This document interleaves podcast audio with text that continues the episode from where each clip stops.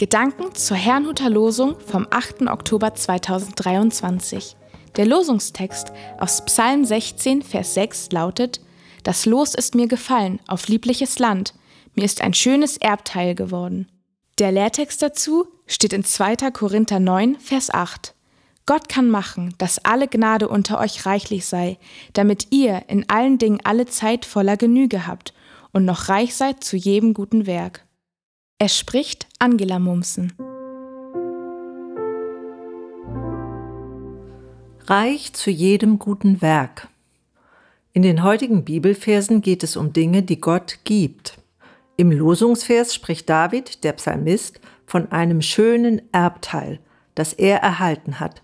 Und im Lehrtext erklärt der Apostel Paulus, dass Gott uns mit allem versorgen kann, was wir benötigen – und uns darüber hinaus in die Lage versetzen will, anderen Gutes zu tun. Sind damit vor allem geistliche Dinge gemeint? Wenn wir auf das Leben Jesu Christi schauen, kann man meiner Meinung nach erkennen, dass Geistliches bei ihm immer auch eine praktische Komponente hatte. Er sprach vom Brot des Lebens, nachdem er 5000 Männer mit irdischem Brot versorgt hatte. Er heilte einen Lahmen, damit deutlich wurde, dass er die Macht hatte, Sünden zu vergeben. Er redete von alltäglichen Dingen, die jeder kannte, um das Reich Gottes zu erklären.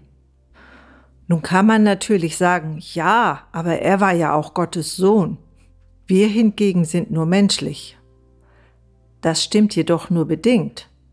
Denn wenn wir an Jesus Christus glauben, gibt er uns das Recht, Gottes Kinder zu werden.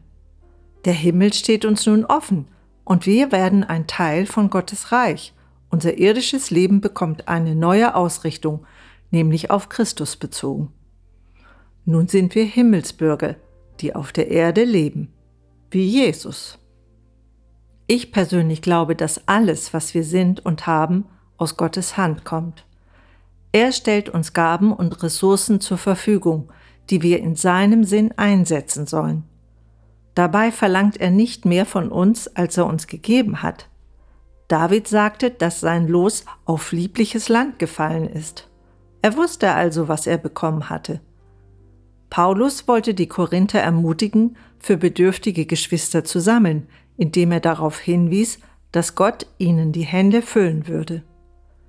Der Gott, der uns seinen Sohn geschenkt hat, sollte er nicht auch uns alles geben, damit wir für andere ein Segen sein können?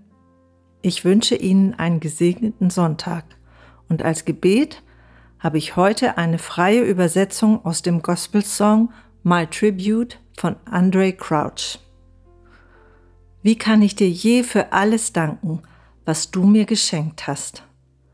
Dinge so unverdient, und doch gabst du sie, um mir deine Liebe zu zeigen.